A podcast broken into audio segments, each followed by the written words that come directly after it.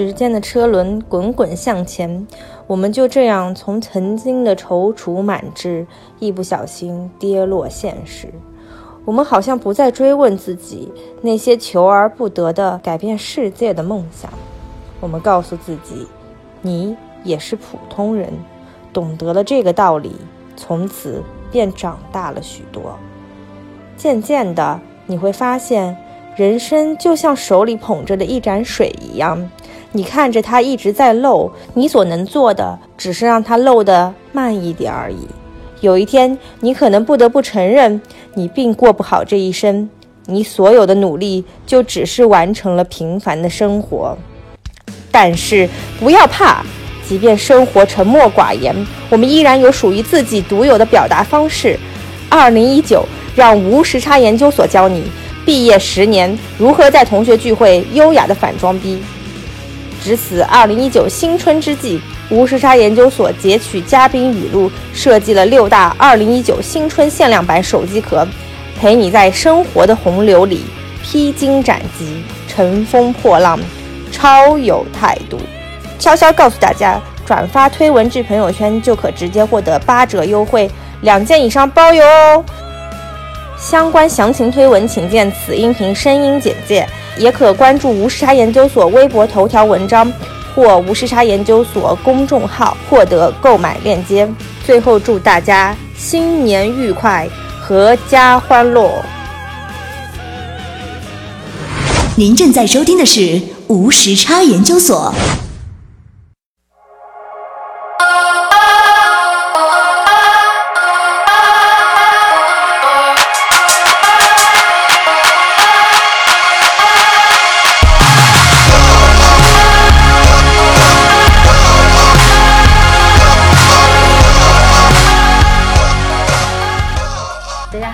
是无时差研究所，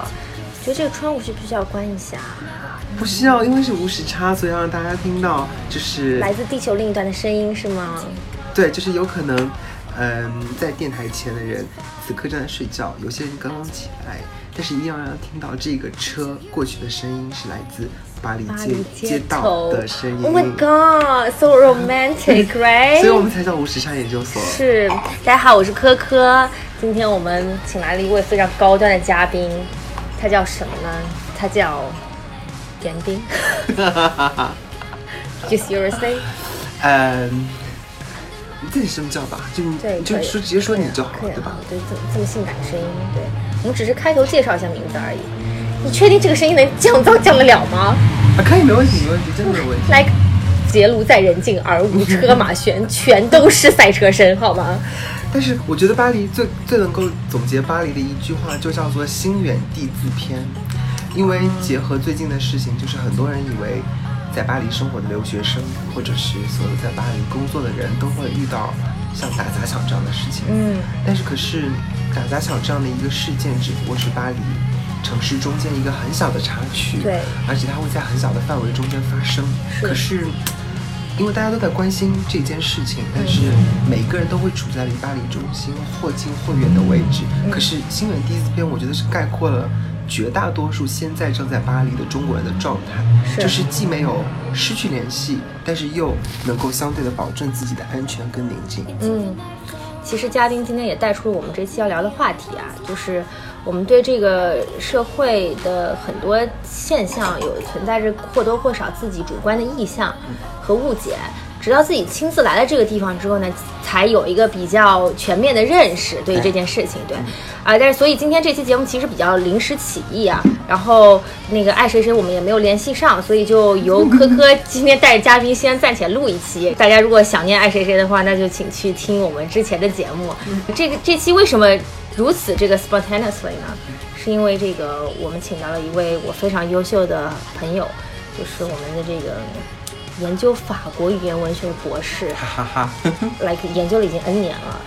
对对，然后从中国一路研究到了法国，真正深入了敌人的腹地。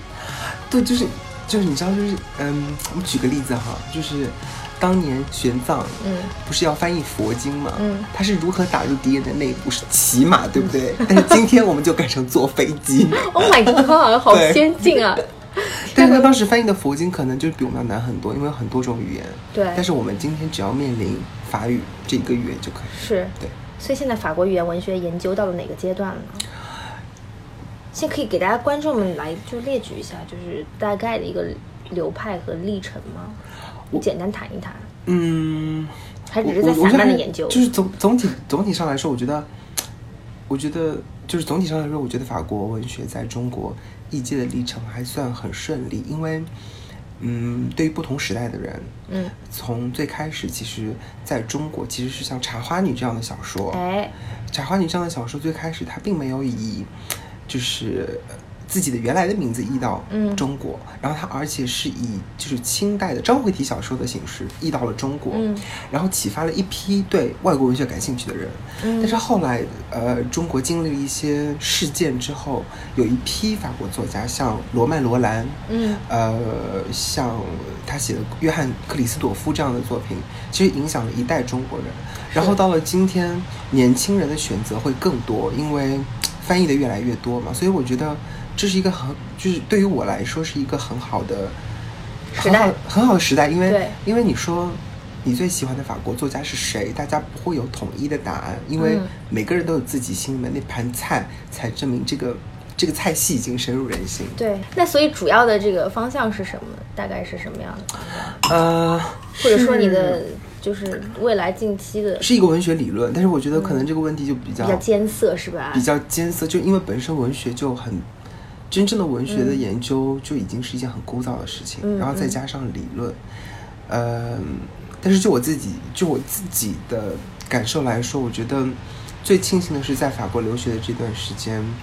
能够遇到。很多能够把很枯燥的事情做得很有意思的人，是我最大的收获。我觉得，我觉得这也改改善了我自己的一个观点，就是我一直觉得有些事情很枯燥，可是，呃，有些人就是硬是把一个很简单的事情做出来花儿，他真的就成了大家，嗯就真的成了这个领域的巨擘、执牛耳者。嗯对，就是这种人其实挺不容易的嘛，因为学术本身就是苦心孤诣，然后十年寒窗，嗯。然后是一个自己和自己斗争的一个过程和阶段吧。其实读博士这件事情本身就挺不容易的了，然后能如果苦中作乐，然后找出找到自己人生的方向，然后把事情做好，就是最大的成功。我觉得，嗯、对，但是我觉得今天我我不知道，现在还没有讲讲到我们的主题，就是说，哦，没事，我们先铺垫，生活生活在生活在误解之中，但是是。我觉得大家对于博士的理解是第在三类人，在某一个在某一个就是自己的研究课题上有自己的深入的东西。对，呃，但是现在因为学科的分工已经非常细了，例如物理或者是文学，可能他们就是平行的。嗯，所以很多读博士的人可能就是在一个很具体的问题上有自己的见解或者是工作。对所以非常 niche，对，就是非常非可以可以说是一个非常窄的面。对，呃，所以大家觉得可能会孤独，但是是，但是实际上，大家，我我觉得对于读博最直接的认识就是，他跟所有的工作都一样，都是在做简单的重复性的工作，只不过他所开拓的原料是可能是知识，可能是实验，可能嗯是人群，可能是社会，对，嗯就是他呃没有大家想的那么难，也没有大家觉得那么简单。就像大家觉得哎，我没有假期什么的，嗯嗯。我觉得它就是一份很平常的工作。嗯，但其实今天也是来给大家讲一讲，从另一方面讲一讲这个，即便读博士，我们也有过不一样的生活，是吧？我们这个，我们所谓的文科博士，依然能把生活过得是是柴米油盐酱醋茶，这个琴棋书画诗酒花，对不对？就是过得充满着写意，也不是大家传统意义上认为的那些博士，对吧？不要用一些 stereotype 的固有印象来框住我们。对，因为因为呃，我我觉得就是自己做的这个研究最大的好处就在于，呃，很多文学家的思考是。呃，是当你停留在生活的某一瞬间，嗯你所阐发出来的一些思想或者是思考，是，所以它会应和你生命中的某些时刻。我举一个很简单的例子，嗯呃，普鲁斯特有本书叫做《追忆似水年华》，嗯它的开头是说我每天都起得很早，然后直到有一段说，我突然想起来了，呃，阿姨还是祖母家里面的一个马德莱纳蛋糕，从这个蛋糕的香味中引发了他长达七卷的对于时间的追寻。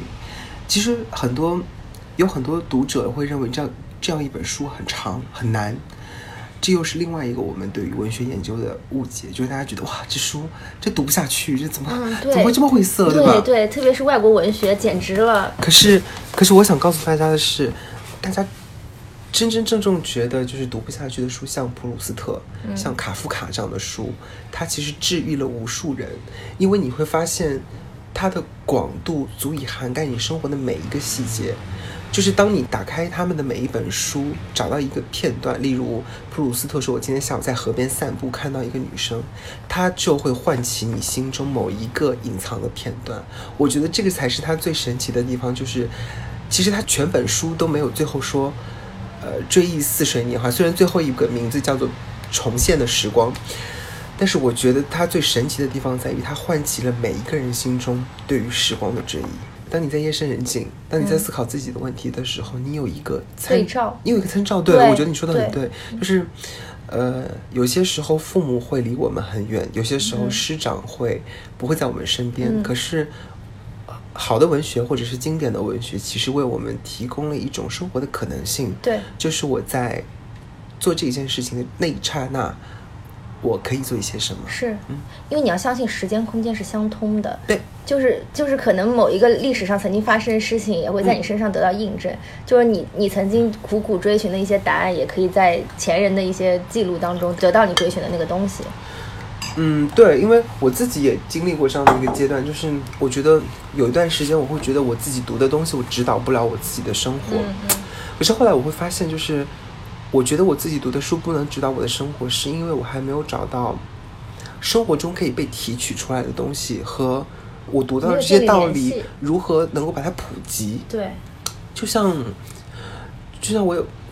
我很难举例子，因为我经常自己会在家里面做饭。嗯，我在厨厨房里面的时候，经常能够想到很多文学理论的道理，因为我会发现，就是做饭这个事情，就包括像，呃。包括像打蛋，包括像就是怎么怎么捞蛋黄这些事情，都会让我想到某一些文学理论上，他会用很复杂的表达，但是他却想表达某一个很简单的意思。是然后我会发现，哎，这个事情跟做饭很像，跟做菜很像。嗯就是直到，呃直到我真正有了这样的体悟之后，我才会发现，哎，原来，原来文学并不是一个大家所脱离去生活虚拟的东西。对对不是虚拟的东西，它是有生活根基的东西。是，嗯，就是从前人智慧里面吸取对现代生活的一个反思。对，当然还是要多喝酒，对不对？所以你选择了一个非常好的地方，这个地方叫法国。法国每天可以喝的烂醉，每天可以宿醉，对不对？一边读书一边红宿醉，一边写宿论文一边宿醉，真的吗？酒量超好，是不是？没有，但是，呃，喝酒是一件很，我觉得喝酒是一件很幸福的事情。嗯我觉得喝酒是一件很幸福的事情，因为，呃，因为真的有些时候会希望自己能够在时间中暂停一下自己。对对对，可以适时的断片，对对，就是需要。就是说，我觉得就是时间一直在走，但是我会嗯突然发现自己说，我说，哎，我不想回忆这个片段，嗯 或者是我工作真的很累，就想逃避一下。但是我很推荐法国的，是因为法国的红酒都很鲜，嗯就是你会开了瓶子之后，你会你你会可以体会到，就是大家在书上看到红酒的这些味道，例如荔枝的香味，例如梅子的味道，嗯例如呃还有一些玫红色、砖红色、深红色，就是这些这些东西它是鲜活的，你会觉得大家为什么会觉得每一瓶红酒都会有生命？是因为每个红酒它有自己的特色，尤其是有一些红酒它年份久了之后，会在空气和口腔中有不同层次的感觉。我有一次喝酒，我有一次跟一个懂葡萄酒、懂行的人喝酒，我们不懂，不懂。我我我我我我我很好奇，就是因为那个酒就冲进了我的后脑勺，就是我我喝了之后就冲到我后脑勺，然后我发现这个酒在我的嗓子里面没有留下任何回忆，然后我就突然我的后脑勺就一阵被冲到。然后他说他说这个酒就像一个就是。就像跟一个中年男子舌吻一样。Oh 他说当时他这个比喻还蛮形 Oh 象啊但是我觉得这个比喻还蛮形象的，是因为就是，呃，他力道很足，但是你会发现跟中年男子舌吻是没有结果的，所以这个酒喝完了之后就，对，就是没有没有任何结果，就是你喝完了之后你会觉得，哎，好像没什么劲，就是嗯。因为他老了之后很多就是尤其是在外面暴露时间长，它可能没有那么大的劲了。它只是当下一瞬间的那个冲一劲，瞬间的那个劲比较大劲，，所以有些有有一些道理，真的就是你想想，你会觉得，哎，好像像蛮有意思的。对对，但但特别想问说，法国对于你来说，怎是这个城市对你来说是怎么样一个感情？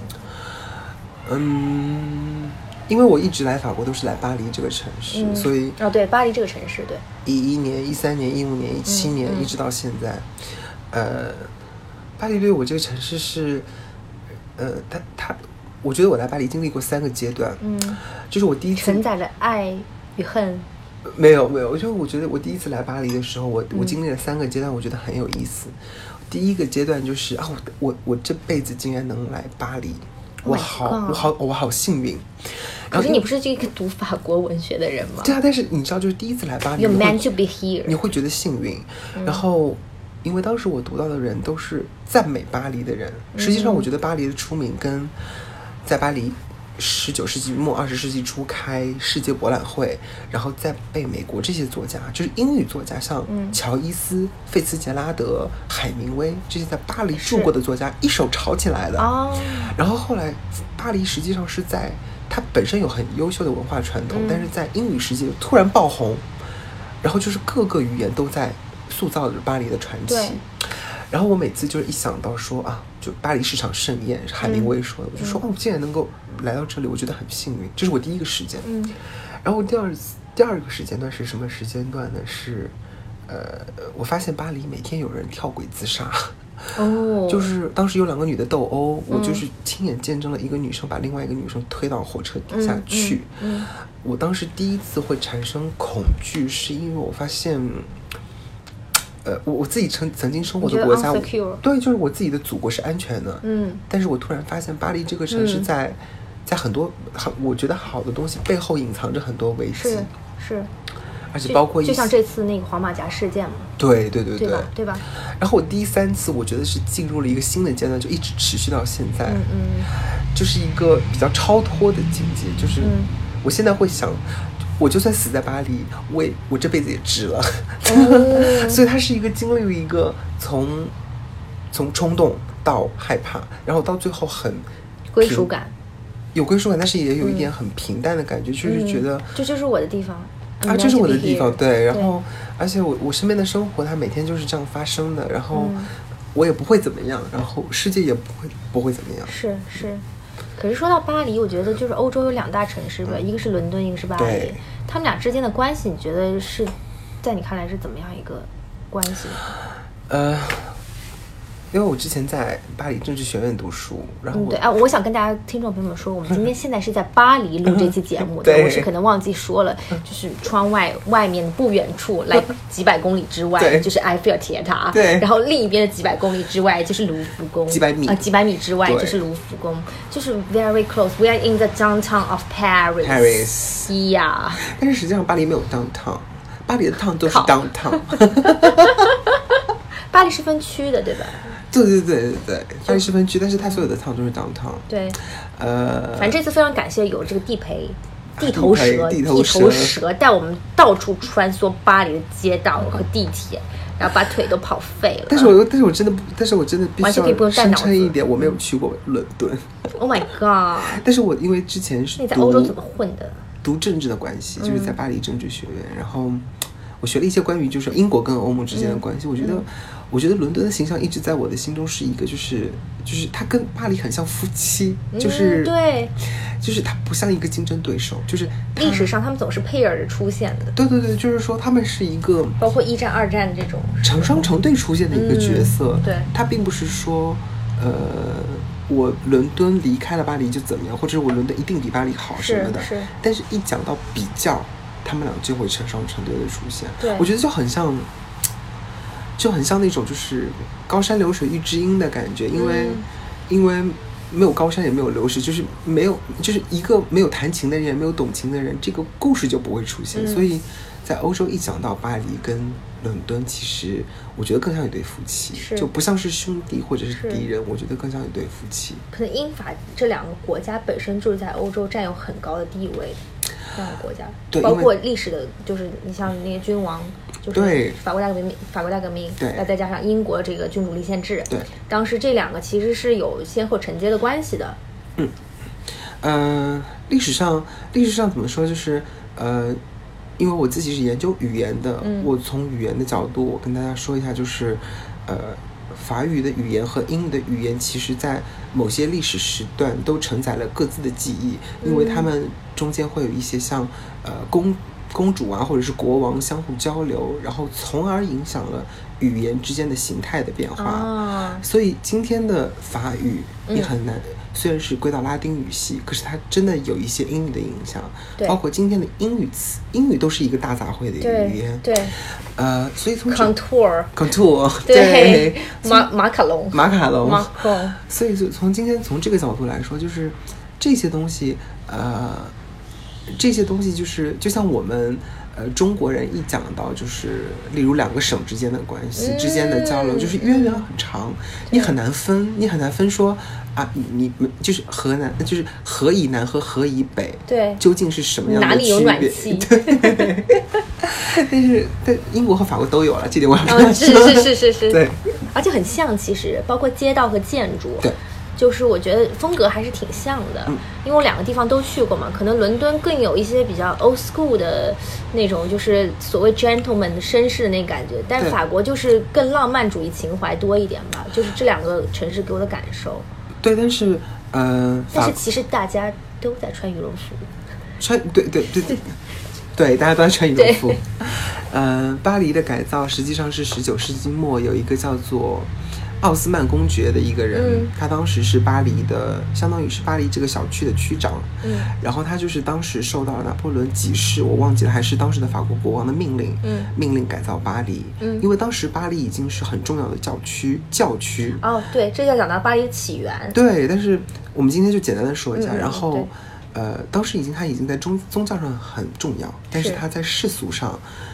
非常的脏乱差。OK，然后这个叫做奥斯曼的公爵呢，他就是修改了，就是修建了下水道，像今天巴黎引以为豪的下水道系统，还有呃拓宽了很多大道。就是那种嗯笔直的大道，嗯然后还今天还把巴黎小城区内的房屋、嗯外观都统一了起来，嗯我觉我觉得今天，我觉得这个事情对于我们今天来说有一个什么样的借鉴呢？就是当时奥斯曼公爵在做这些事情的时候，其实很多人不理解，说你你为什么要把巴黎变成这个样子？就是大家都统一，就是你住六层楼，我也住六层楼，对，就为什么要统一？呃，可是我后来发现，就是这个事情它会有大破经历。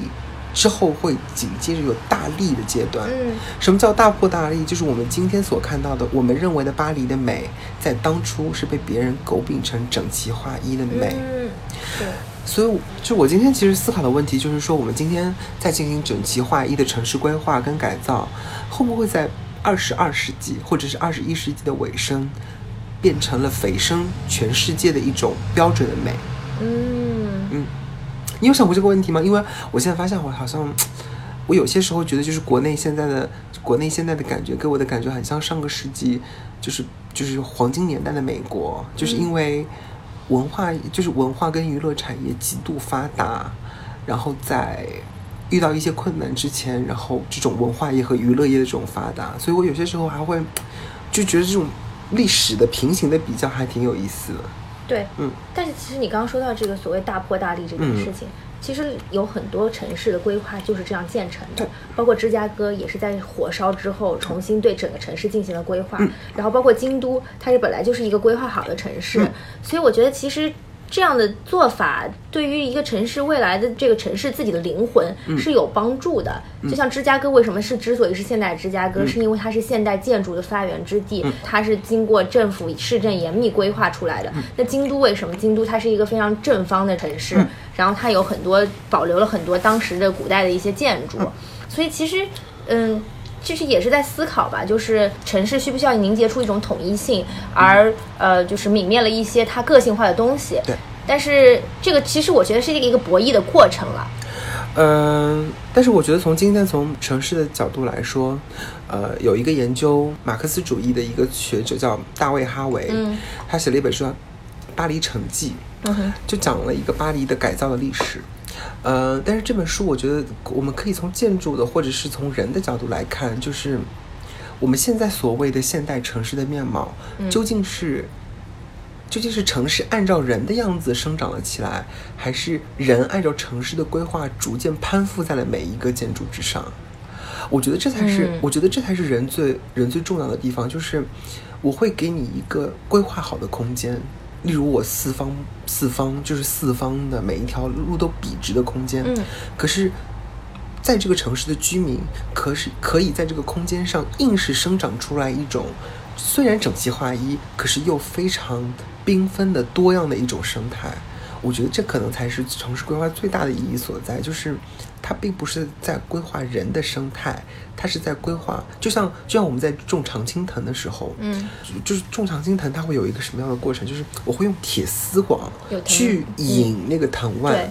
所以说我们用那个铁丝网，它不能够代表藤蔓会长成什么样，是可是你会发现这些藤蔓会缠在这个铁丝网上，所以我大方向和趋势。对，所以我觉得现在现代城市很有可就像这个铁丝网，因为它会引导人流的方向，嗯引导人流的分布。可是城市的形态是人长出来的，对对，就每个城市它有本质性的个性的东西，但是你内部细微的差异化是由于来过了这个城市的人，或者这个、嗯这个城市，对。这个城市首先带给了这些人这些属性，然后这些人又经过这些属性发展出了自己的东西对，这也是这个城市吸引大家的点。所以为什么我们很讨厌那种千篇一律的只是高楼大厦的城市？因为他们其实已经失去了所谓本身城市的属性，那就更何谈这个城市的人再去用他们自己的这个精力去改造这个城市了。对，就是，嗯、从我自己的研究角度来说，因为，呃，我我这样跟大家打一个比方吧，就是法国的文学研究，其实我就类比一下，好像中国的，中国的就是，呃，中国的汉语研究，嗯，它会分二十世纪、十九世纪、十六世纪、十五世纪，嗯，呃，一直到之前的包括中世纪，就跟咱们中国研究唐宋元明清一样，就是说它是分时代的，对，为什么大家会喜欢巴黎？是大家后来发现，在每一个时段的研究，我都能够在巴黎找到相应的地点名称和记忆。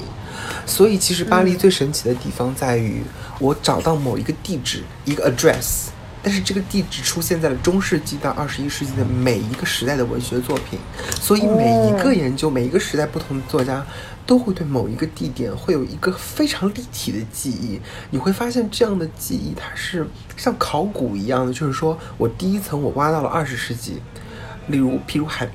譬如举个例子，海明威曾经在某巴黎的某一个街道待过，嗯，然后这个街道实际上十九世纪是法国的一个诗人魏尔伦待过的地方，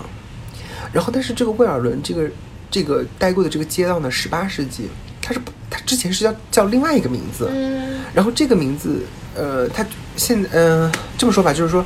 威尔伦住的这条街，十八世纪开始就叫笛卡尔街。但是笛卡尔街是为了纪念笛卡尔，对。但是在笛卡尔之前，这条街是为了纪念宗教上的一个事情，嗯。是一直可以追溯到中世纪，所以你会发现。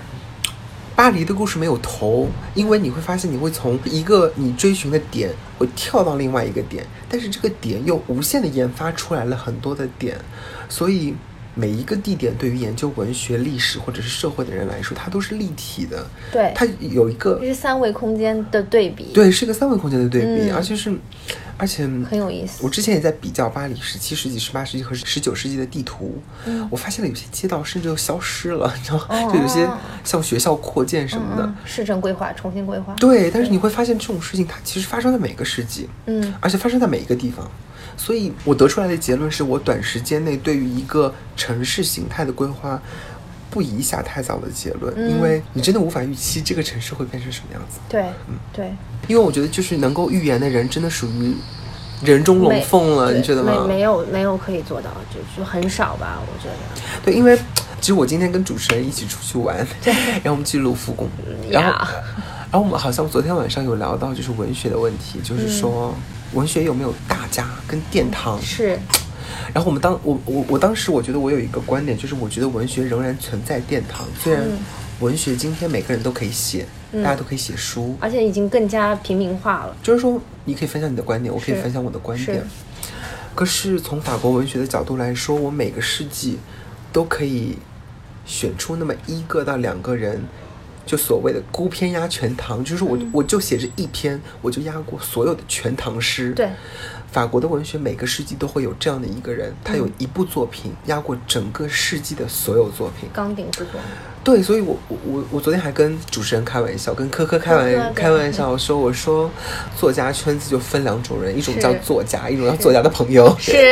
殊不知，其实这些作家的朋友当年在生活的时候也是作家，对对只不过今天我们都忘记了他们。也是一时人声鼎沸的。对，所以我，我今天我很希望若干年后，如果有人能够听到这期节目，希望大家能够记得苛刻的我的，名字，我不是可可的朋友。就是你是独树一帜的那个，对吧？然后严，冰是吧？所以你真的要叫严冰吗？嗯，哎，我我不会再来了，所以叫什么都可以。下次再换个名字来 是吧？然后就是我，我今天就是我们俩今天，我们今天几个人去卢浮宫，然后我看到有一些雕塑嗯的时候，我产生了一个想法，我说，呃，一个人究竟能产生多大的影响，才能够永恒变成永恒变成永恒？，对，我后来我后来才发现，变成永恒的标志最起码要一百年。是就是你的创作、你的思维、你的理念必须要 dominate 一百年，嗯你才能够成为永恒。因为当你 dominate 了一百年，这一百年就把你固化成了这个世纪的标志。当它成为人类历史的时候，我会说二十世纪和二十一世纪，它是谁的谁的时代谁是谁的时代？嗯我觉得这才是我今我今天突然想到这个问题，我就说一个人可以发挥多大的影响，才能够成为。有些人是成为永恒，有些人是被钉在历史的耻辱柱上，对。有些人是被钉在历史的耻辱柱上，后来又被拆下来成为永恒。但是，但是，但是，我就想问一个问题，你觉不觉得其实，嗯，我觉得文学分析啊，或者是艺术嗯。鉴赏、这个东西，其实是很主观的一件事情。就是，嗯，有些人为什么之所以会成为大家，其实是历史严格对他的一个评价，有一个比较统一的声音，认为他其实是大家。嗯，那我相信你做文学研究，你会有同样的感觉。嗯，你你你肯定会有自己的判断，你会有偏好，说我喜欢这个人，喜欢那个人。但其实大多数的公众，他们其实是比较的，就是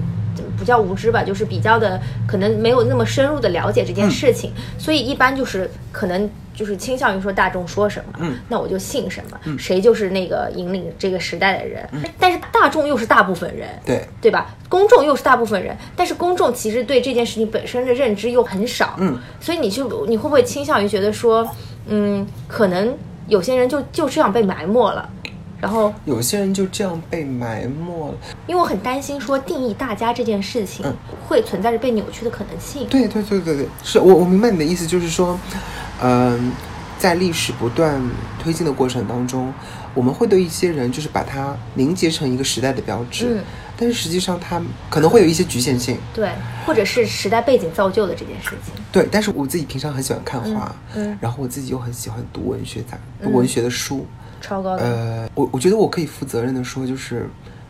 我现在觉得所有天才或者是大家，嗯，被公认的天才和大家，被公认的天才和大家，嗯。都有非常致命的缺陷。嗯。致命的缺点和致命的局限性，，OK，因为这些致命的局限性，因为时代的烙印不会打在你的才华上，你会发现很多人的才华是是相通的，就是嗯。我对于语言的运用，有些人词藻，有些人的韵律，有些人的诗歌等等，但是你会发现时代的印记是什么？时代的印记是赋予不同人身上不同的时代的缺点，有些嗯时代会短视。嗯有些时代会浮夸，嗯哼，有些时代会迷茫，有些时代会自负。嗯哼，但是所有的天才都会有这样的缺点，因为他正是因为能够代表这个时代，所以他把这些缺点都发挥到了极致，可是丝毫不影响他的才华。我觉得这是第一点。第二点就是，我觉得文学文学，因为大家可能很能很很多很多听众朋友不了解，对文学研究中间有一个研究叫文学史研究，嗯文学史的研究其实跟考古和人类学一样，它是存在正确的答案。就是我们今天录了这个节目，它就是发生在二零一八年哪一天哪一天。可是它为什么会引起问题？就是说，我现在已经是一个既定的事实。可是若干年后，有人如果我们都成名成家了，这个节目也，我希望大家也也都能成名成家。会的会的那么这个节目被大家翻出来，嗯然后说为什么会带来问题，就是因为有些人，例如日期不对，嗯例如内容不对，嗯，例如参就是引引用的引用的不对，对，然后这些时候大家就会去考证。当然，现在考证的方法有很多种，图嗯像、文字、影像资料等等。所以，文学史的研究是存在唯一正确答案，甚至它是在政委的是吗？呃不是在证伪，它有些是在求证，就是说啊，你说的是对的，我说的是错的。嗯但是它有些时候也会遇到一些瓶颈，就是有些事情无法考证，对对，因为有些资料会会在历史的会在历史中消磨嗯消磨掉。嗯但是我很赞同主持人说的一个观点，就是我们当下发生的一些事情，其实很多人无法判断，嗯包括我自己。就是我自己研究法国文学，我现在看到法国当代文学出的一些书，我很难判断哪些书会成为经典，是，哪些书会成为书写历史。对可是，可是我直到最近我我我自己的一些体会，我会发现，当你真正遇到了那一本你觉得他会改写历史的书，嗯就是这本巅峰造极之作会让所有人产生共鸣，哦，会让总会有声音站出来总会有声音去站出应和你的。这是其一。嗯第二个是所有人都会同意这本书将改写历史。OK，就是因为现在文就是这个判断是独立的吗？这个判断是独立的，嗯这个判断是独立的。我觉得这才是文学跟艺术最大的，就是让人最大的冲动所在，嗯就是嗯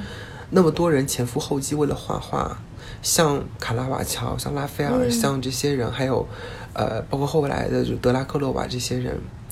很多人在很年轻的时候并没有那么出名，对可是他画到某一张的时候，就会有评论家，他身边的评论家，不论是跟他关系好还是不好，会说这个人将会成为一个改变这个领域的人。嗯所以我觉得，就是这可能是文学跟艺术最大的共通性所在，就是因为你无法去用理论阐释为什么大家会有这样的判断，嗯嗯可是，可是大家就是有了这样的判断。而且是全球相通的这种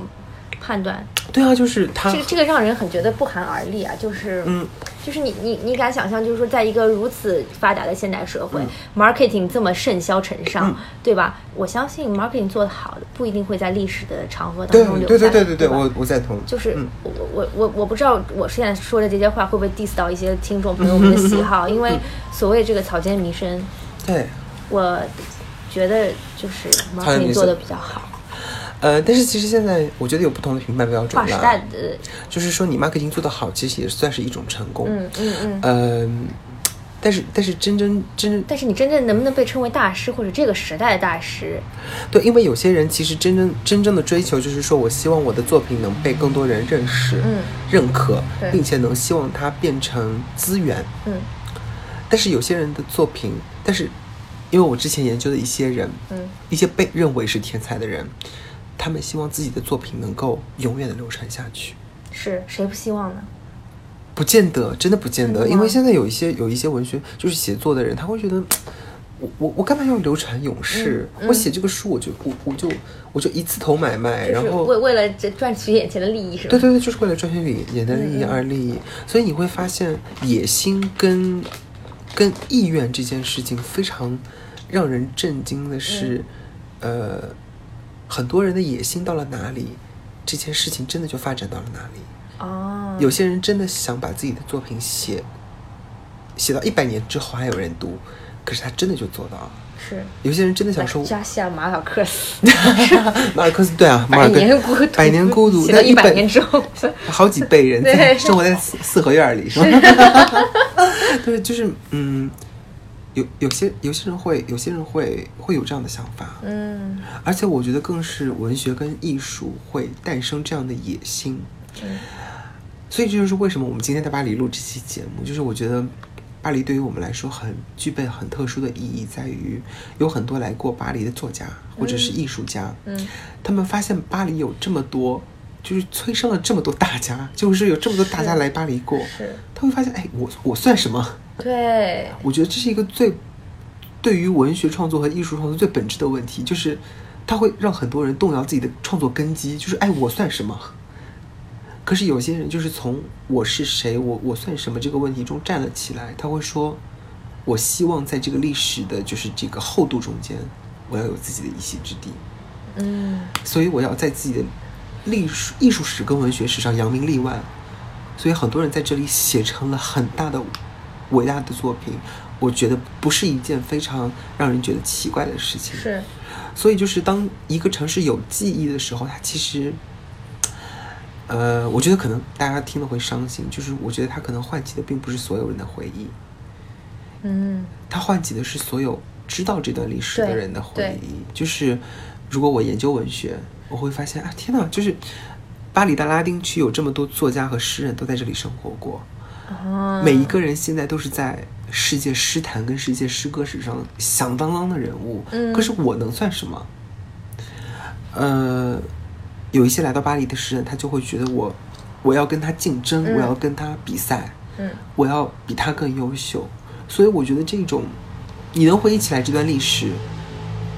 你能用你自己的行动去塑造下一段历史的人，往往就是在这样的前一段历史和后一段历史中间的那一个人，真真正正的就成了每一个领域的大师。要不然很多人就逃去了纽约了。纽约才是一个新文学和新文化但是我觉得纽约是，发源的地但是我觉得纽约是跟一个纽约，我觉得纽约更有一些包容性吧。呃，如如果我们把就是这种厚度，嗯拿灰尘做比喻，对，我觉得巴黎是个积得很慢的地方，但积得很厚。对，积得很厚，但是积得很慢，。对，但是我觉得巴呃纽约是个积得很快的地方，就是积得很快的地方，对所以它可能就是每隔三到五年就会有一层有一层一个 generation 出来，是，然后它就不断的在添加这个城市的回忆，对所以所以它能够在短时间内它能够在爆短时发式的，它能够在短时间内提供一个人对于一种历史的观感。我觉得什么叫历史的观感？历史的观感就是，假如我现在是一个正在看电影的人，嗯。呃，我给大家举个例子，就是进度条，嗯，我会发现这个进度条，我会拉进度条，就有快有慢，对。我会觉得这个进度条就是我在看历史的方式，就是我在看电影的方式，嗯。可是纽约它就是短时间内积累了大量素材，以至于它能够拍出来一部让你觉得这个进度条可以随意切换的这样一段历史。是所以它所带来的历史感跟巴黎带来的历史感，我觉得是不一样的。对就是纽约，它很有可能会说 pop culture。对追溯到上世纪几十年代，一直到现在，可以你会发现，从那个时代到现在，就已经变了四十个造型。嗯可是巴黎从十五世纪到现在，可能就变了五个造型。对可是我就在这五个造型上面花功夫，每一个都玩出花来，是我就玩到了极致。但是这十五个造型，我可能阵阵都是过眼云烟，可是每一小阵过眼云烟积累在一起，就变成了大的气候。对对，我觉得这就是当代艺术跟经典艺术之间的厚区别非。，就，是没有什么没什么谁对和错，对优和劣，对对包括像中国，我觉得也是嗯在短时间内，然后接受了西方文化的入侵，然后到整个影响影 dump 吧，我觉得像对不应该用对，就我觉得用 dump 这个词比比更、嗯更加形象一点，就是包括说这个，就是我就举个很简单的例子，就是喝咖啡这件事情。你想想看，十年前、五年前吧，大家还在喝速溶咖啡，那。呃，就是你可能已经喝 espresso 了，I know that，然后。呢，嗯。但是就是现在大家包括喝星巴克，嗯然后到现在开始要喝精品咖啡，嗯其实是短时间内压缩了把很大的这个知识量直接 dump 到中国，给所有的受众去接受这件事情，嗯。包括咱们喝酒这件事情，对。也是在短时间内把所有东西 dump 到中国去，给大家去接受这个新鲜事物。啊、包括什么日本 whisky 啊，我觉得也是对，慢慢在这几年有在引入中国。你你能说这件事情是好是坏呢？就是我觉得我我觉得没有好坏，因为我觉得它是涉及到一个积累的问题。对，因为，呃，让大家让所有的咖啡用户从星巴克转型到精品咖啡，我一定需要在市场中有足够量的人喝咖啡。对对我我要让大家从呃其他的，包括喝酒，嗯我要让大家从只知道法国红酒转向旧世界的红酒转向新世界。对，转向新世界，或者是或者是进入更精细的领域，就是我是我开始知道波尔多、勃艮第和这些产区有什么区别。对，它其实是需要大部分人都喝红酒，是所以其实我觉得，就是让大部分人先喝起红酒的这个过程，在整个的历史时段中是占据绝大多数时间的，嗯。因为这个普及的过程其实非常漫长。对，但是，一旦假如我假如我没有确切的数字，嗯。例如市场有百分之八十的人都开始喝了红酒，可能红酒这个东西就会突然的发生剧烈的变化，以及口味和品味在一夜之间形成大量的多样化。是，但是可是大家不知道，就是红酒这样的推广过程在中经历了这么多年，所以我觉得对于我们的思考就是说，我们接受了西方的美学或者是思想，嗯，可是让大家都了解，已经花了这么长的时间，我们有没有幸运，或者是有没有机会去看到那一天，西方思想在中国，呃，或者是就是被中国学者在使用西方思想的时候，能够爆发出来巨大的能量，或者是能够从积累的过程，嗯转化成输出跟表达的过程，嗯，我觉得我我有信心，我觉得我肯定。对。我肯定会见证到这一天。是，但是我觉得仍然现在大家都还在积累。对，真的是一个积累过程。我觉得不只是文学单一性啊，你你期待文学在中国有一天爆发，但其实是要配合着所有的社会和这个文化的融合对，从本质上接受这件事情，才能够在艺术上有更新和更深入的表现。对，其实刚刚说到这么多，呃，我们也讲了每个城市的属性，但是呃，讲回来，其实对巴黎这个城市，嗯大家其实或多或少有有一些误解吧，就是觉得巴黎是本来应该是个浪漫，这个这个就是舌吻，啊，舌 吻舌吻对吧？浪就是充满着这个电影色彩的一个城市，包括有很多的这个经典电影都是在巴黎写成的。对。然后有很多历史背景的一个城市，然后包括刚刚咱们提到的这个很著名的法国大革命是，就是革命性是法国人民认为他们骨子里的东西，所以今天也特别想请严彬在这里跟我们聊一聊，跟我们列列举几个对，就是跟我跟我们就是随便聊一聊，就是大家对巴黎的几种误解吧。有比较典型的我可能因为是一直都学法语，所以对巴就是对没什么误解是吧？不是没什么误解，是我觉得我自己的误解一直都很偏，所以 我怕我就影响大家。但是要不你说几个，我来看看，我觉得自己我自己的观察跟你的观察是怎么样的。因为我才来了一天两天，对，而且天每天超困。对我简单说一说吧，就是我没有想到冬天，首先我没有想到冬天这个天气会这么差。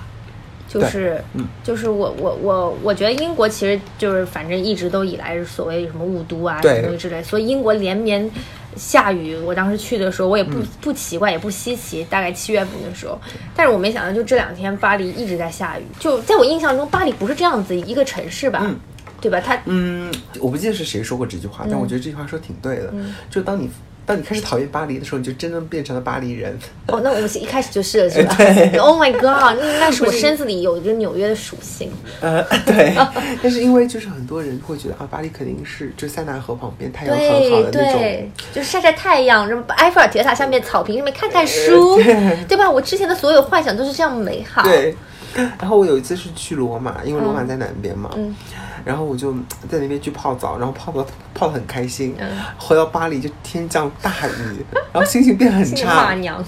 然后我就说我说为什么巴黎会变成这个样子？然后我就上上上上网看到了这句话，但是。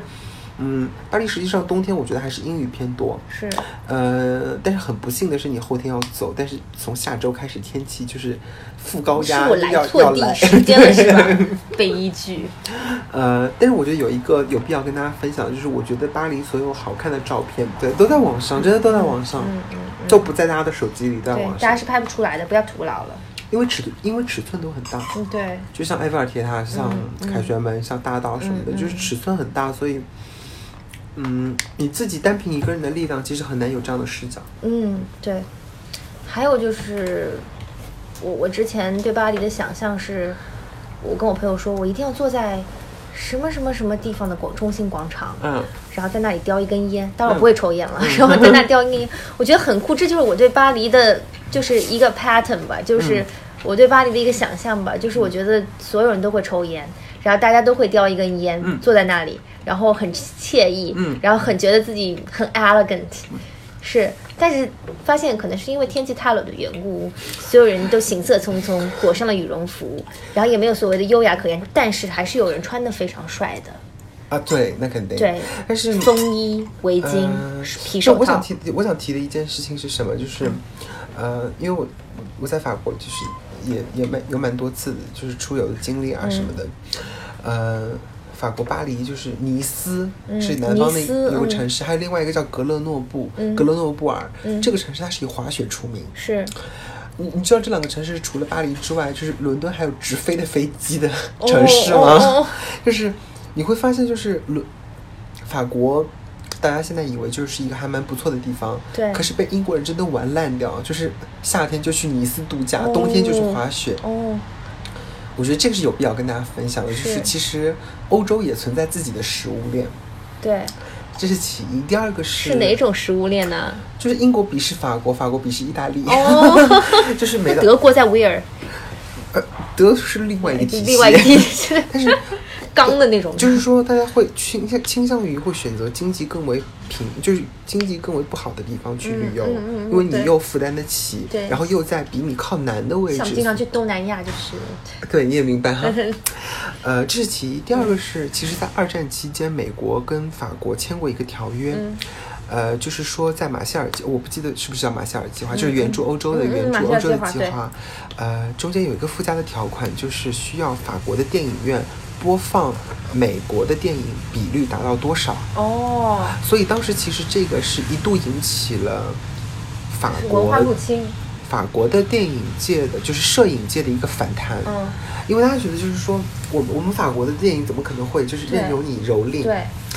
可是我后来就是我后来自己反思了一下，我觉得法国其实在很长一段时间内，充当了充当了美国人或者是英国人心中对于 exotic 嗯这个词的幻想。，OK，就是他所他所他他的意象都是被臆造出来的，嗯。就是说我在铁塔下读书，我在塞纳河旁边端着一杯红酒，然后抽着烟，然后我在看书，很惬意。其实这个形象是属于 exotic 的法国 OK，它是针对的是当时的美国观众或者是法国观众。嗯，但是当时的法国观众，他其实也在接受着 exotic 的形象。对那个 exo exotic 的形象就像是 Tiffany 的早餐，啊像美国那个时候就是大兵的生活，嗯然后以及美国在二战期间所歌颂的就是像英雄主义啊这些东西，就是对于他们来说也也是 exotic。所以我觉得，并不是因为美国跟法国互相成全，是因为对彼此的幻想成全了对方。所以这很像是一种，我觉得很像一种人和人之间的关系，因为你永远不知道对方是什么样真实的，就除非你会亲自交流，或者是有亲自来到这个城市，或者是亲自生活在这个城市。可是，光靠想象就可以足够维持一个人对于另外一个人的好感。对，对，但是这都是正面的呀。对啊，有正面的，但是也有负面的，就是呃，包括法国人效率很低。嗯，他们说法国人很爱迟到，可是法国教授都很准时哦。对，还有法国人都很自由散漫，呃，这倒是有有这个迹是象？，有这个迹象。慢慢有这个迹象。但是我觉得自由散漫可能是相对于同龄的人来说，就是嗯十五岁的法国人和十五岁的中国人相比，他们可能会觉得更加活跃一些。可是我后来发现，就是当每个就是不同，就是最后的人都面临相同的压力，例如我有家庭压力，例如我有学业的压力，例如我有负担生活的压力之后，大家其实都还会，其实都还蛮乖的。就是我的意思就是说，生活空间都被挤压。其实人一旦生活空间和自由被挤压了之后，呃，大家其实都一样，就是没有什么所谓的自由散漫或者不散漫。为了生活拼，大家都很拼。对，所以就是因为我我之前为了减重，然后就是早上起来跑步，嗯然后我是生活在就是巴黎巴黎的小城区的南边嘛，然后我就我早上就是六点多起来跑步，天很撸，就是我就是我以为我以我以我以嗯为是我能看到跟大家不一样的巴黎，可是我六点钟我我的门口是一个笔直的大道，它相当于是一个交通干道，嗯。我每天六点钟起来的时候，我都能够看到干道上有很多六点钟已经起来在干道上开车的人，所以这才是我觉得，我觉得生活在这个城市能够给我带来的带来的，就是让我最能够接接触到生活的一面，就是我能够享受到它的好，我觉得巴黎很好。可是我也知道它真实的一面，就是我生活的地方有很多人六点半就已经到了我们家小区楼下开始打扫卫生。普通人我知道有些人六点钟已经在路上开始赶路，是我知道有些人可能两个小时要花在通勤上面。我知道可能我自己现在因为各种各样的原因吃的一顿饭，别人要三思而后行，要思考一个月才能够吃下的口。呃，可是我觉得他们也一定理解我。他们随口想说出来一句一句法语，我也要想半天。他们要想去的，他们所享受的一些移动上的福利，我可能要申请不同的签证。嗯，所以就是还有他们留在这个城市的理由。对，就是嗯，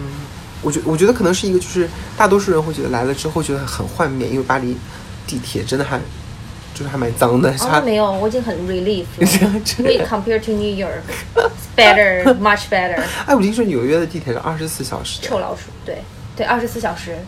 啊，真的二十二十四小时，那晚上不会很？可以宿醉啊，就是 pop culture，we're pop culture start。就是在地铁里面宿醉。还有流浪汉在跟你一起睡觉，那流浪吓人。那流浪汉一直睡在地铁里，地铁是 warm 的。不会抢酒吗？就你人多，声音比较大。哦，那那个 OK。对。但是，嗯，对巴黎还好，就如果是 compare to New York，我觉得还可以。但是，嗯，相比于国内，因为国内地铁都是新的嘛，对。我很多朋友来就会觉得说啊，怎么巴黎会这个样子？啊，就是会这个我们倒是没有，对，因为因为我们很理解，就是这种很老牌的城市，他们地铁都是几百年前就已经建成的，包括伦敦，我觉得能够维持成这样 decent 的样子，这种几都已经一百多年历史的地铁了，你能已经能这么 decent 的呈现在你面前，我觉得可以知足了。大家各位听众朋友们，嗯，大家如果真的想见地铁的全貌的话，然后而且是那种就是市政没有钱修地铁的话，大家一定要去纽约坐那个满是死老鼠的地铁，对，还还有一个就是我。因为我们去逛卢浮宫嘛，就其实看到卢浮宫门口什么卖票的，然后摆小摊儿的，然后什么都有。我想说，这不太符合这个城市的调性吧？怎么把这搞得跟个就是中国旅游景点一样啊？就还有人追着你屁股后面要票，别要票吗？要票吗？要票吗？而且是黑人哥哥，他们都会说中文，这有点 shock。这跟一些东南亚的国家，我觉得是带起来的市场啊。哦，是吗？我觉得在，我觉得，我觉得是中国人带起来的市场，哎，是吗？就是中国游客多，然后他们会发现，呃，中国游客不要票，然后就有机可乘，然后就把这个票回收，所以有这个需求在。哦，中国游客不要票在干嘛呢？我觉得他可能会换掉去兑什么，就是兑换什么东西。哦，然后所以就是我觉得是有一个就暴露出来的，就是中国游客挺不爱。那摆地摊是什么情况？摆地摊就大家都生活不是吗？是这些是持证上岗的吗？没有持证上岗哎，都是流窜作业。也是哦，对，纽约街头也有摆地摊了，就是卖那些假货，然后警察一来也携携包潜逃。但是纽约应该很多吧？我觉得。对对，纽约街道比较狭窄，就是有点摩肩接踵的感觉。巴黎还是有很多空旷的地方的。对，但是就是摆地摊的人不多，因为大家知道，就是地摊无好货。对对，地摊比较分散，摆的比较分散。对，摆的比较分散。另外一个就是说，巴黎可能就是大家自己的。实体经济的空间还比较多，就是说也没有那么需要很拥挤啊，或者是怎么样。嗯，但是本地我我觉得真的是需要了，因为因为他们也要生活，而且游客也需要很简便的，就是说我想买一串钥匙环，对，两欧买一串钥匙环是吧？一些铁塔的纪念品。对，所以就是我我觉得可能我们需要从另外一个侧面去思考这个问题，就是当我们讲的一个城市 integration 的时候，对。呃，我我不知道大家就是对纽约的人口的 integration 跟巴黎的 integration 有什么样的对比研究？因为因为巴黎的问题，就法国的问题在于它有很多殖民地，是。它有很多前殖民地的是。子女和移民过来，对。但是美国不存在殖民地的问题，但是它存在全世界的人都在这边。Immigration。它叫 immigration，就是 immigration and integration。对，但是实际上，我觉得，我觉得现在法国有一点就是说，把这些这些 immigration 的人都填充到社会金字塔的最底层，对，让他们重新成为了金字塔的最底层，叫做 BOP，bottom of pyramid。啊，真的吗？有专门这个词，现在在研究这一群人。啊，真的啊，真的，对。哎，所以跟我自己的感觉是一样的，是，就是我觉得他们是他们。口口声声所说的社会融合，实际上是把他们填充成了新的金字塔的底层，让原来金字塔底层的白人变成了中产。是，我觉得这是一个其实是一个牺牲社会公平的过程。所以，呃，就像我那边打扫卫生的大妈都是黑人大妈，嗯。实际上大家给他们的脸色都不是很好看，嗯。但我也很能理解为什么大家会给他们不好看的脸色，呃，可是你知道，改变歧视是一件非常难的事情，确实，就是有那么多法律文件都在保护这些人，嗯。有那么多国家，像美国这样特别注重言行的国家，其实对对，都是在思考这些事情。可是你嗯。会发现，只要有人的地方就有歧视，对，而且只要有两只要有两个人就会有歧视。所以，所以其实有很多人在关心这些卖零就是零售纪念品的这些人的生活状态，在关心他们生意做得好不好等等，嗯或者是嗯。关心他们平常流动怎么样。其实后来发现，对于群体的研究也好，对于个体的研究也好，最后都能反映出来有一些无力的结果。是，就是他们的初衷是想让他们更好的融入社会，对。可是后来发现，这个 integration 的政策是把他们填充到了 bottom of pyramid 对，pyramid，然后所以就是有些时候其实做做研究其实挺无奈的，因为你会发现，呃，出发经历的路线走了一个现实非常残酷的拐点，嗯。然后拐到了你完全不知道的位置，你会发现，最后到达的位置竟然跟你出发的地方就是背靠背，就是背道而驰这个样子。但是中间经历的每一环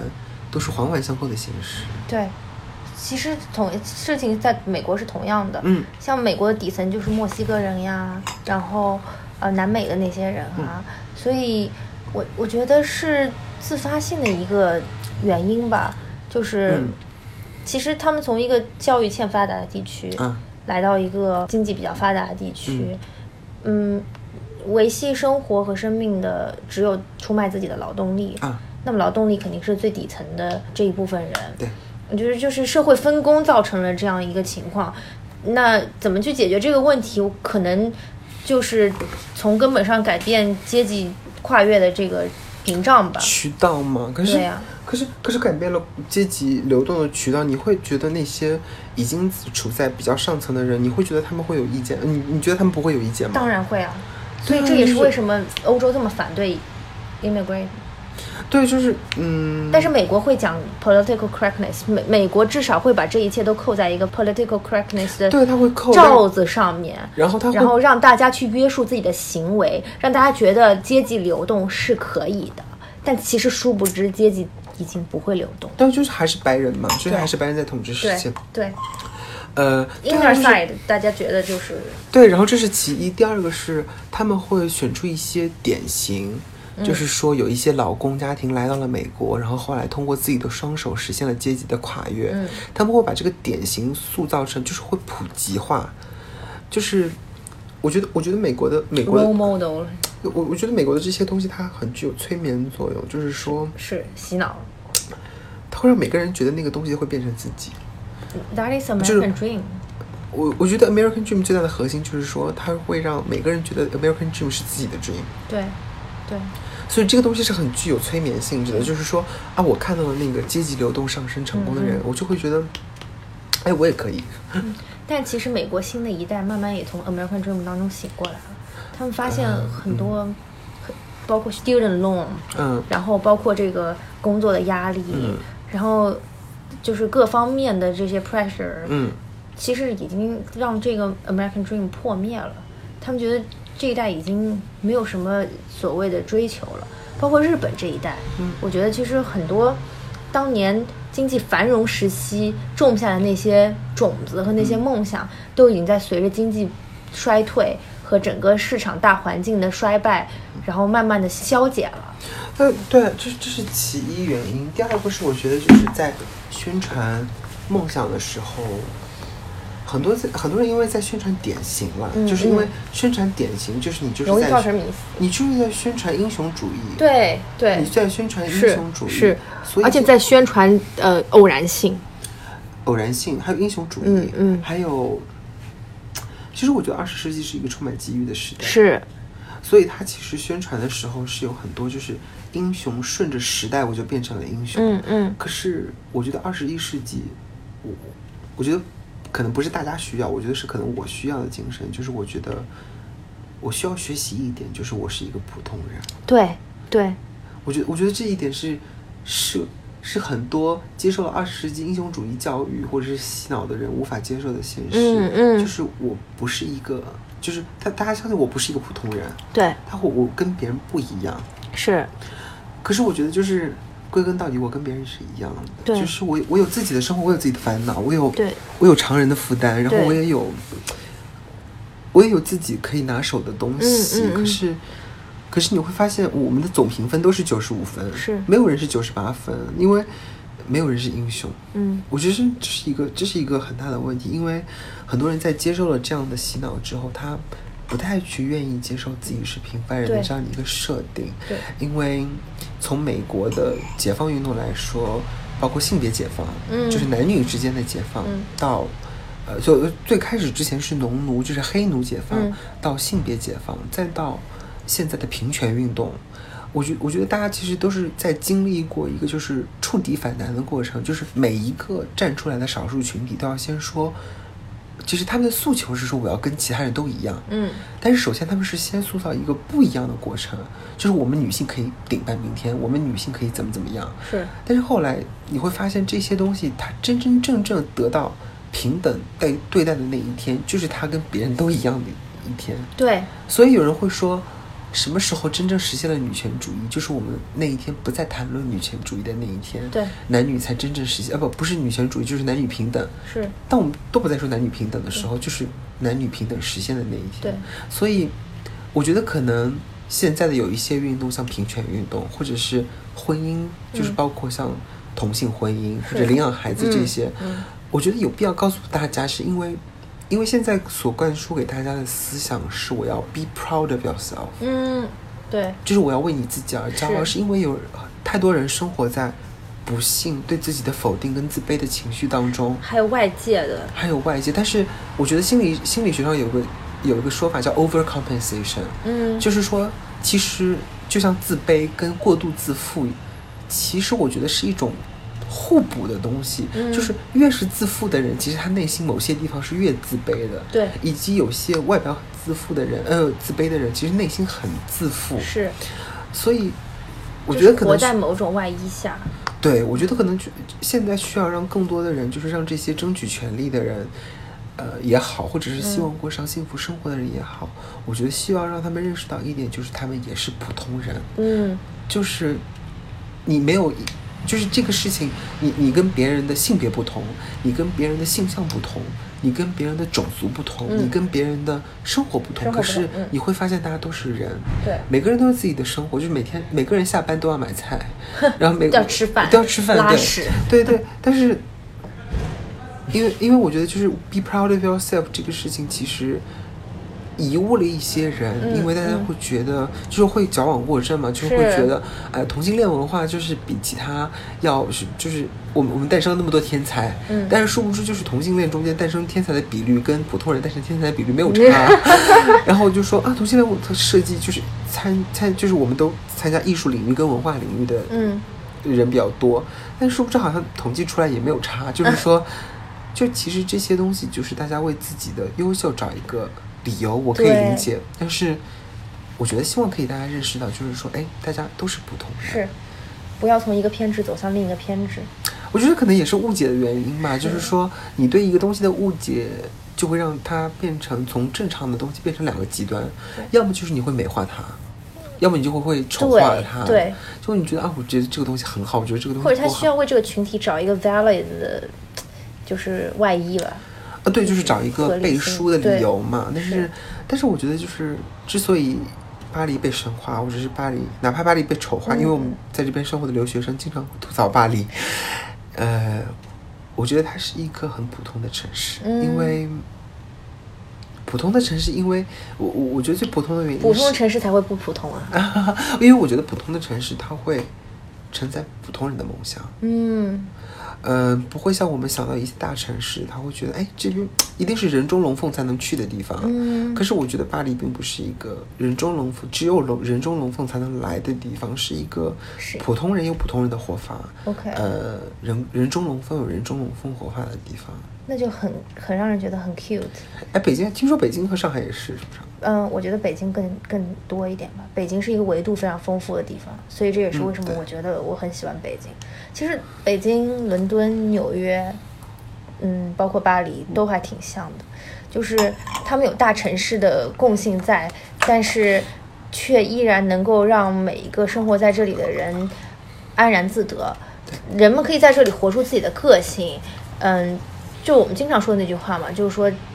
什么样的城市最适合别人的城市，但但大家也要看自己的性格。就是如果这个城市跟你说，呃，you have to be out in order to be in，那这个城市就是你要出流才能入流，这个城市是更适合希望彰显自己个性的人去生活的。但是有些城市它是 you have to be in or in order to be in 的，比方说像上海这样的城市，你必须入流你才能入流。对，所以就是不不同城市的给人的感觉吧。但至少我在我看来，北京的呃就是层次的丰富程度和纽约是旗鼓相当的。然后我不知道巴黎有没有这样的感觉，嗯，还是你觉得说巴黎其实更倾向于像上海的那种风格？嗯，我觉得其实都有大圈子跟小圈子。嗯嗯就是说，呃，当每个人在打拼的时候，一定是心中是那个天下大同的世界。是就是我会觉得世界很丰富，路很多。可是当你慢慢变成三十岁、四十岁，有了自己固定的圈子，你会发现，哎，我也不需要那么有个性了。好像我也不需要有那么多可以改变的路径。是所以我，我这是一个心态，这倒是一个是心态，一个是一个是心态，一个是随着年龄的增长，还有另外一个是，你哪知道城市没有自己的大圈子跟小圈子？是是因为我觉得我可以回到我们最开始嗯说到的这个话题叫做“结庐在人境”嗯和“心远地自偏”的问题。是我觉得什么叫结？我我觉得其实我在巴黎最大的感触是这样，就是，嗯呃，结庐在人境其实是一种很留恋的状态，嗯因为，呃，结庐嘛，一定不是什么豪华的住所，一对定是自己的一个栖身之处。是。因为会有一些人间的场景会让你留恋，就是，呃，你会觉得，哎，今天晚上的饭店的灯光很好看，你会觉得，哎，身边过去的某一个人会长得很漂亮，嗯。呃，会留恋，真的会留恋，就是，嗯。而且在巴黎这个地方，你甚至会想，哎，我有一天不在了，我是，我会怀念什么东西，对。对吧？但是我这个城市会不会改变？但这个想的有点多，对对对，但是这个城市会不会但？你依然还是有这个希冀在了。对啊，因为最后还是会落到心远地自偏的问题，就是当你的心境会在巴黎这个城市，自己会觉得就是我有我我对万事都有一定的距离的时候，嗯。你会发现，哎，好像我好像真的在这个城市中间，嗯。倒不是说我每分每一秒都要很努力的活，我我有些时段过得很精彩，嗯，我可以在巴黎谈无数场恋爱，我可以在巴黎一直单身，是。我可以，我可以珍惜身边的人，对，我可以，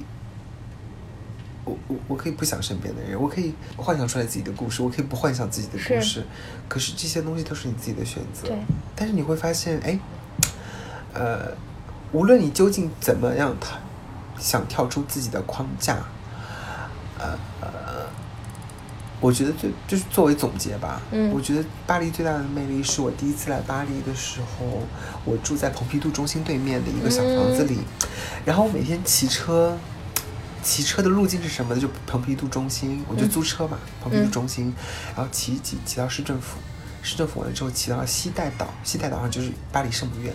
巴黎圣母院骑完了之后，然后就骑到圣日耳曼大街，就是靠近什么先贤祠啊、嗯卢森堡这些地方，然后饭后遛弯儿是吧？不是说每天早上上学哦，哦哦哦。然后就是一直骑车骑到了巴黎政治学院，嗯。以至于我在很长一段时间，我一闭上眼睛，我每或者是每天从我自己的床上醒来，我、嗯。哪怕我中间回了国，我会说哎，我今天要去上学了，是可是可是我不会有感觉说，哎，我今天哎，我现在我今天在巴黎，可是我那天上学的那一天，我发现哎，好像我并不是在国内的某个某个地方上学，嗯我看到这些场景就是真真正正发生在巴黎的场景。这个城市已经融入你的血液当中。呃，希望吧，希望还有机会可以在这里多待一些。哎呀，好感性，不感性，不感性。不感性，快哭了是吧？啊没有没有没有没有没有。好，那既然说到蓬皮杜艺术中心，我们明天要去蓬皮杜艺术中心，啊那肯定啊必须的是啊是啊是吧？好，谢谢谢谢非常感谢，对，谢谢严斌做客无沙研究所，谢谢可可我们期待爱谁谁的回归，谢谢大家，拜拜。拜拜